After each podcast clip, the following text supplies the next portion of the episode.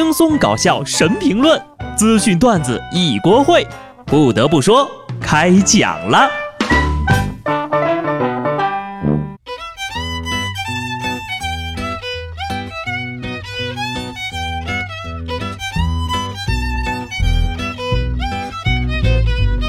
Hello，听众朋友们，大家好，这里是有趣的。不得不说，我是机智的小布。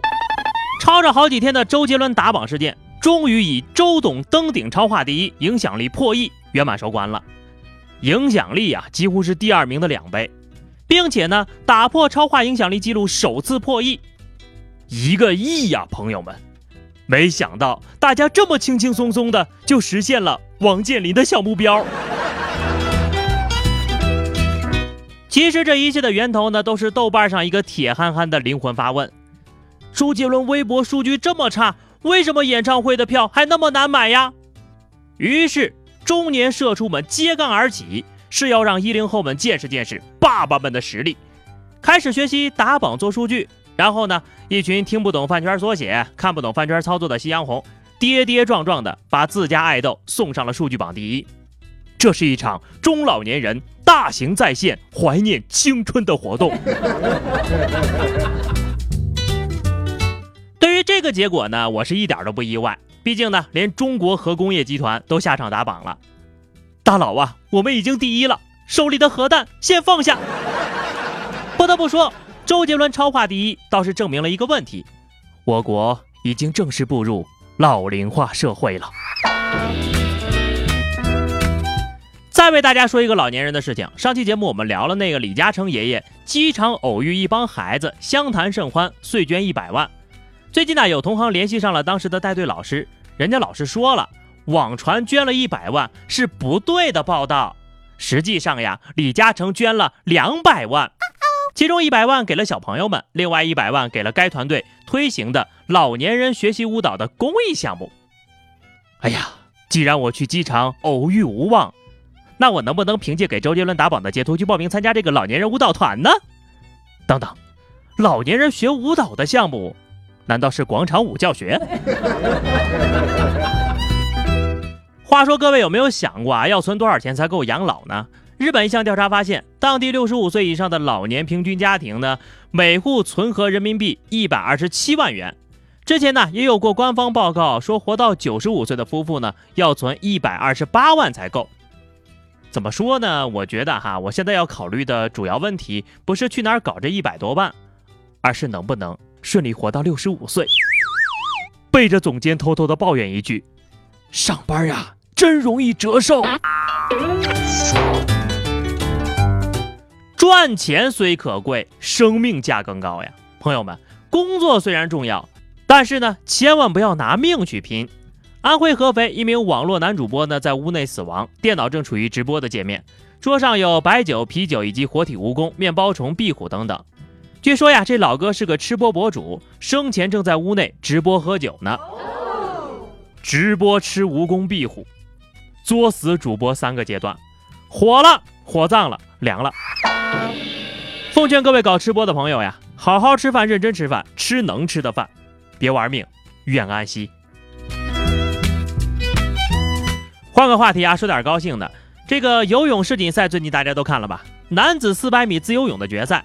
孙杨以三分四十二秒四四的成绩夺得该项目的世锦赛四连冠，史无前例啊！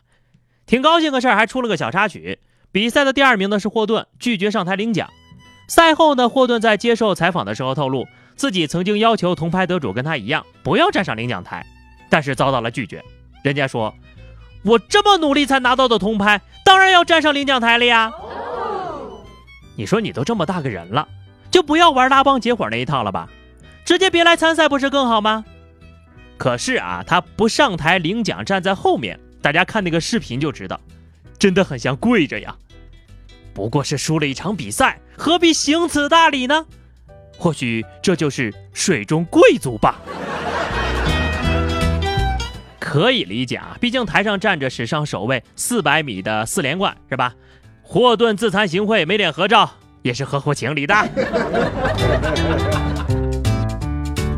下面要说的这家开锁公司呀，有点厉害。上礼拜，贵阳两位老人的午睡醒来，竟然发现自家厨房的墙上被人贴满了小广告。仔细一看呢，竟然还是开锁的广告。不管是员工自行开锁进来贴的，还是趁老人睡觉没关门偷溜进来贴的，私闯民宅都让人难以接受。最终呢，开锁公司的负责人上门道歉，并且清理了家中墙面的野广告。以前呢，睡觉的时候呢，总担心家里少了点什么；现在睡觉呀，担心家里多了点什么呀。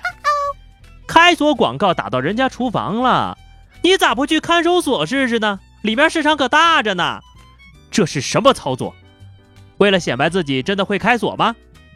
不仅坏，还非常蠢。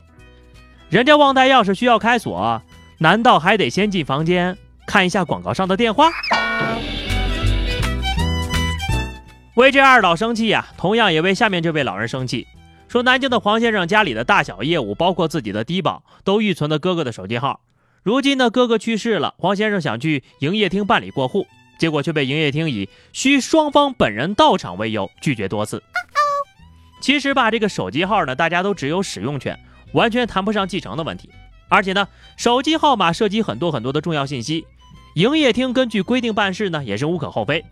但是啊，营业厅坚持要让逝者亲自来。这话你们是怎么说出口的呀？你们有没有想过，可能当事人已经来了呀，只是你们工作人员没看见呢？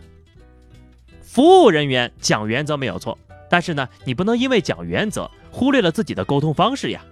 差评。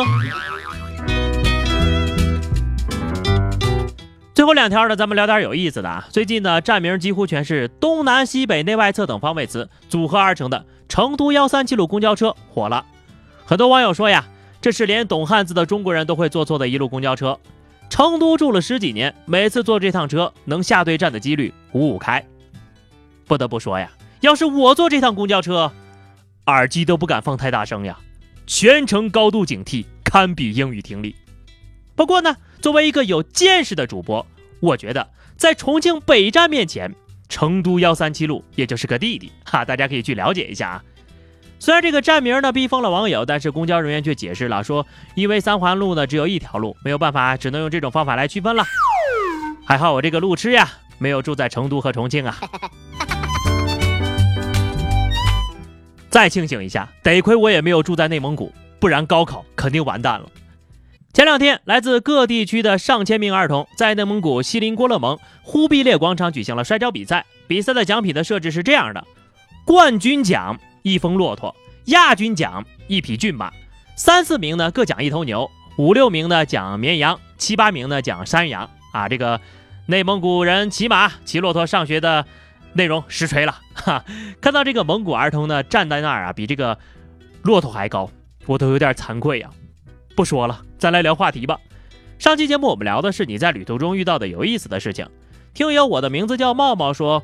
有一次凌晨两点呢，我在车站外面等车，过来一个像功夫熊猫一样的中年男子，莫名其妙的要当我的大哥。几个菜呀，喝成这样。好的，本期话题哈，就是我们来聊一个天马行空的哈。如果不做人类，让你可以选择做一个东西啊，不仅是动物，也可以是各种各样的东西啊，你会选择做什么？欢迎大家在评论区留言，关注微信公众号 DJ 小布或者加入 QQ 群二零六三二七九二零六三二七九，来和小布聊聊人生吧。下期不得不说，我们不见不散，拜拜。